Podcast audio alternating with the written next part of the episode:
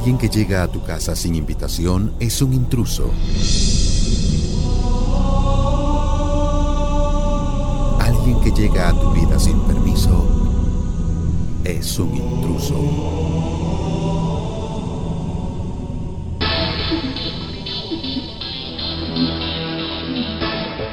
A continuación, la primera radionovela de educación entretenimiento hecha en Guatemala que previene e informa sobre todo lo que necesitamos saber acerca del VIH.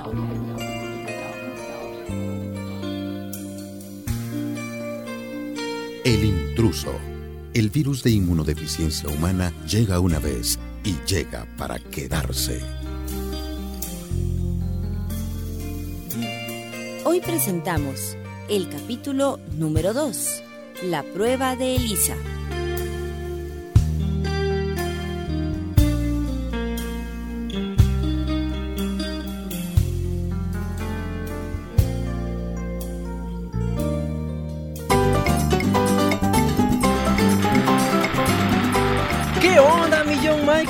¿Qué tal de viajes hoy? ¿De viajes o de viejas, compadre?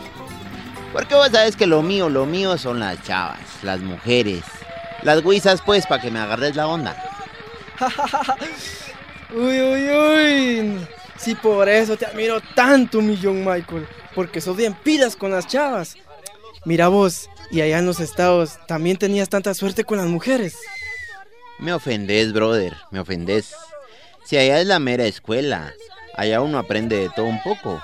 Y el asunto de las mujeres es la lección number one, o sea, la número uno, ¿ah? Solo porque sos muy pollo no te cuento todas mis historietas, ¿va? Pero poco a poco, compadre, te voy a ir informando.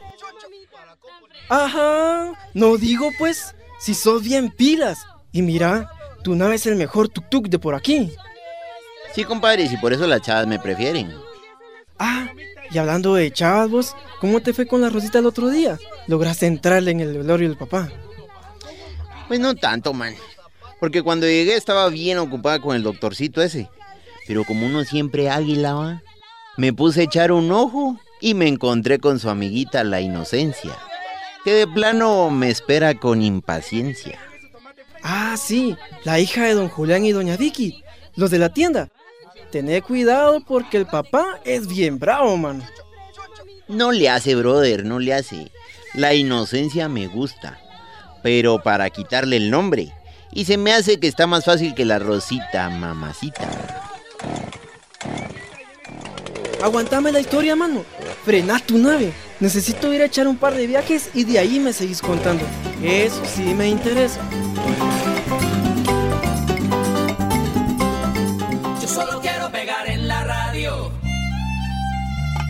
Gracias amigos y amigas, chavos y chavas. Nos alegra que una vez más estén escuchando a todo volumen nuestro programa Mariposas en el Estómago.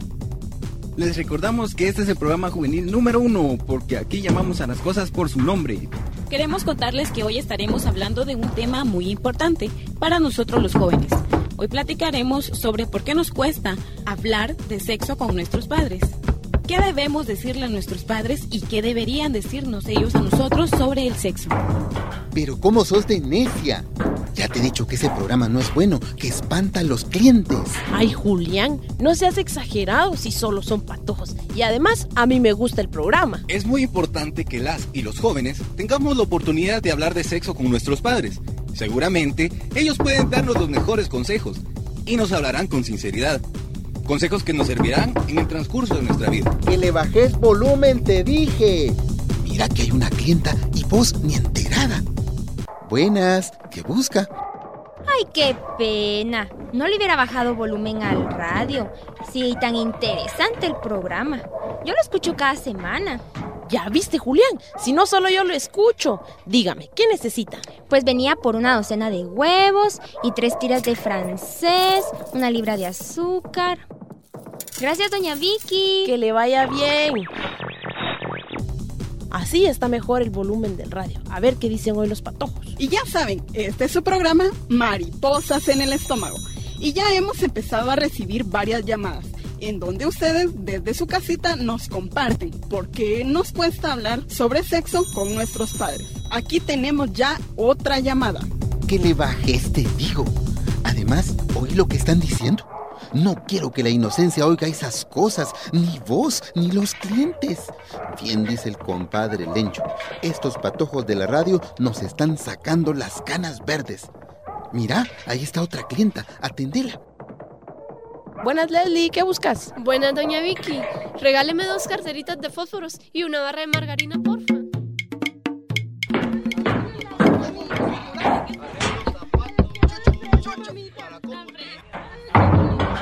Doctor Alfredo, qué sorpresa. Pase, pase. ¿Quién lo trae por aquí? Buenos días, doña Josefina. Con su permiso. Siéntese, doctor. Pase, siéntese. Gracias, doña Josefina. Pero usted sabe que aún no soy doctor. Todavía. Apenas estoy haciendo mis prácticas en el centro de salud. No importa, joven. Con tan pocos médicos por aquí y todo lo que usted hace por la gente. Déjeme que lo llame doctor.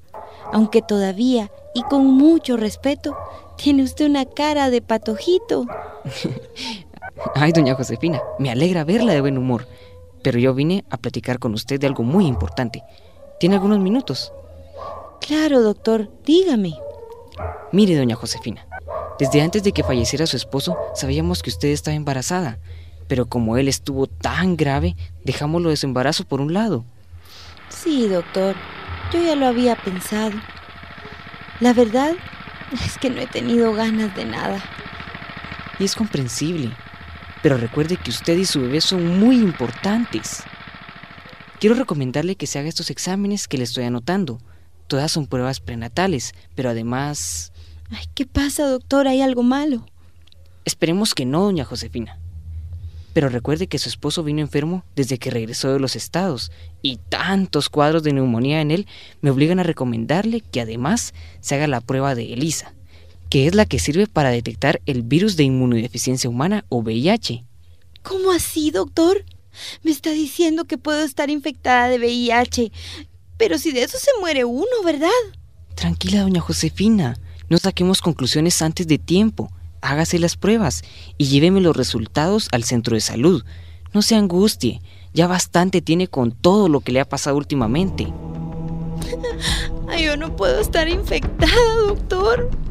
¿Qué le va a pasar a mi bebé? ¿Y qué le espera a la Rosita si yo me muero? No, por favor no se angustie. Mire, yo me tengo que ir, pero lléveme los resultados al centro de salud. Ay, doctor, no le niego que me quedo preocupada, pero le prometo que me voy a hacer mis estudios. Gracias por tomarse el tiempo para venir a mi casa. Bueno, doña Josefina, cuídese. La espero en el centro de salud.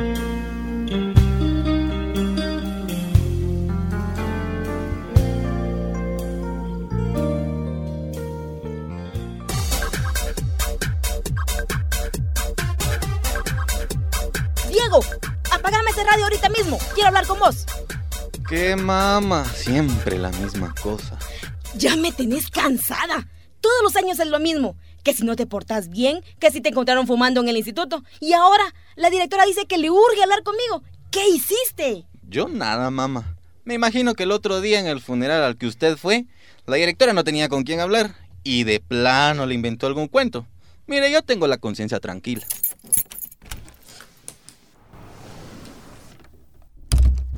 Ya vine, mamita. Aquí están los fósforos y la margarina que me pidió. ¿Qué pasa? La miro enojada. Otra vez el Diego como siempre. Vos ni te metas, Leslito, a puro. Vos mejor andate a lo tuyo. Te estoy hablando, Diego. Contéstame. ¿Qué me tiene que decir la directora? Nada, mamá. A la señora le gusta inventar y usted la conoce. No le haga caso, mamita. La directora sí tiene que hablar con usted. A mí me lo dijo el otro día. Diego está muy rebelde y además no ha entregado tareas en varios días. Cállate, cerebrito. ¿Tenés pruebas? Acuérdese, mamá, que la Leslie está enojada conmigo porque no la dejo que se acerque a mi cuate el Felipe. Porque yo la ando cuidando.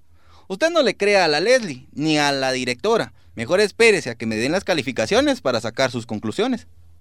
O sea que vos, Leslie, has tratado de verte con ese Felipe, ese vago con el que te he prohibido andar. ¿Qué te pasa? ¿Crees que tu hermano es tu guardaespaldas? Ni a la tienda te debería dejar ir sola. Pero mamita, si eso es mentira, debería mejor ir a hablar con la directora y averiguar lo de Diego. Ya no voy a ir al instituto.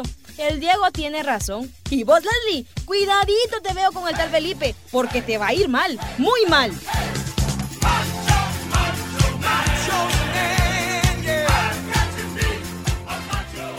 ¿Qué tal, Inocencia? ¿Qué andas haciendo? Aquí vos, Rosita, que mis papás me mandaron a recoger unos productos para la tienda. Pero vos, ¿cómo te has sentido? Creo que con lo de tu papá. Sí, Inocencia. La muerte de un padre siempre es dura. Aunque estuvo tanto tiempo en los estados y me acostumbré a no verlo, no puedo evitar estar triste, porque quiera que no es un vacío, una pérdida. ¿Y tu mamá? ¿Cómo está? Me imagino que triste. ¿Y con lo del embarazo? Sí, está preocupada. Ahora tiene que hacerse unos exámenes y no tenemos dinero. Y yo no quisiera dejar de estudiar. Vos sabés que para mí la enfermería es un sueño. Por eso estudio tanto.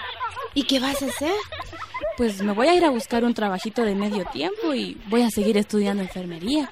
Hay muchos gastos y yo quiero apoyar a mi mamá y al bebé que van a hacer. No quiero que les falte nada. Tenés razón. Es momento de ayudar en tu casa. Pero quiero decirte algo. Aunque soy menor que vos, quiero que sintas mi amistad y mi cariño. Gracias, Inocencia. Yo te considero mi amiga y te agradezco tu compañía y todo lo que hiciste en el funeral de mi papá. ¿Qué tal, Rosita? ¿Para dónde va? Voy al centro de salud a recibir una clase. ¿Y qué? ¿Te vas a ir con él? La gente dice que esta moto se le anda quedando. Ah, no me haga mala fama, inocencia. Rosita, la llevo. De todas maneras, voy cerca del centro de salud. Vaya, gracias, acepto. Adiós, inocencia, nos vemos.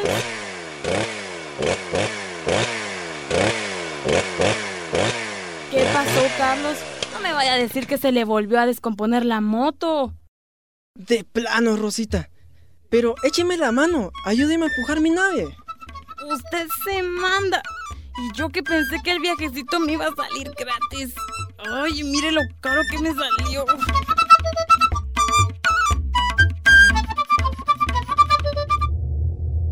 Aquí termina un capítulo de la primera radionovela de educación entretenimiento que presenta historias cercanas sobre el VIH. El El virus de inmunodeficiencia humana llega una vez y llega para quedarse.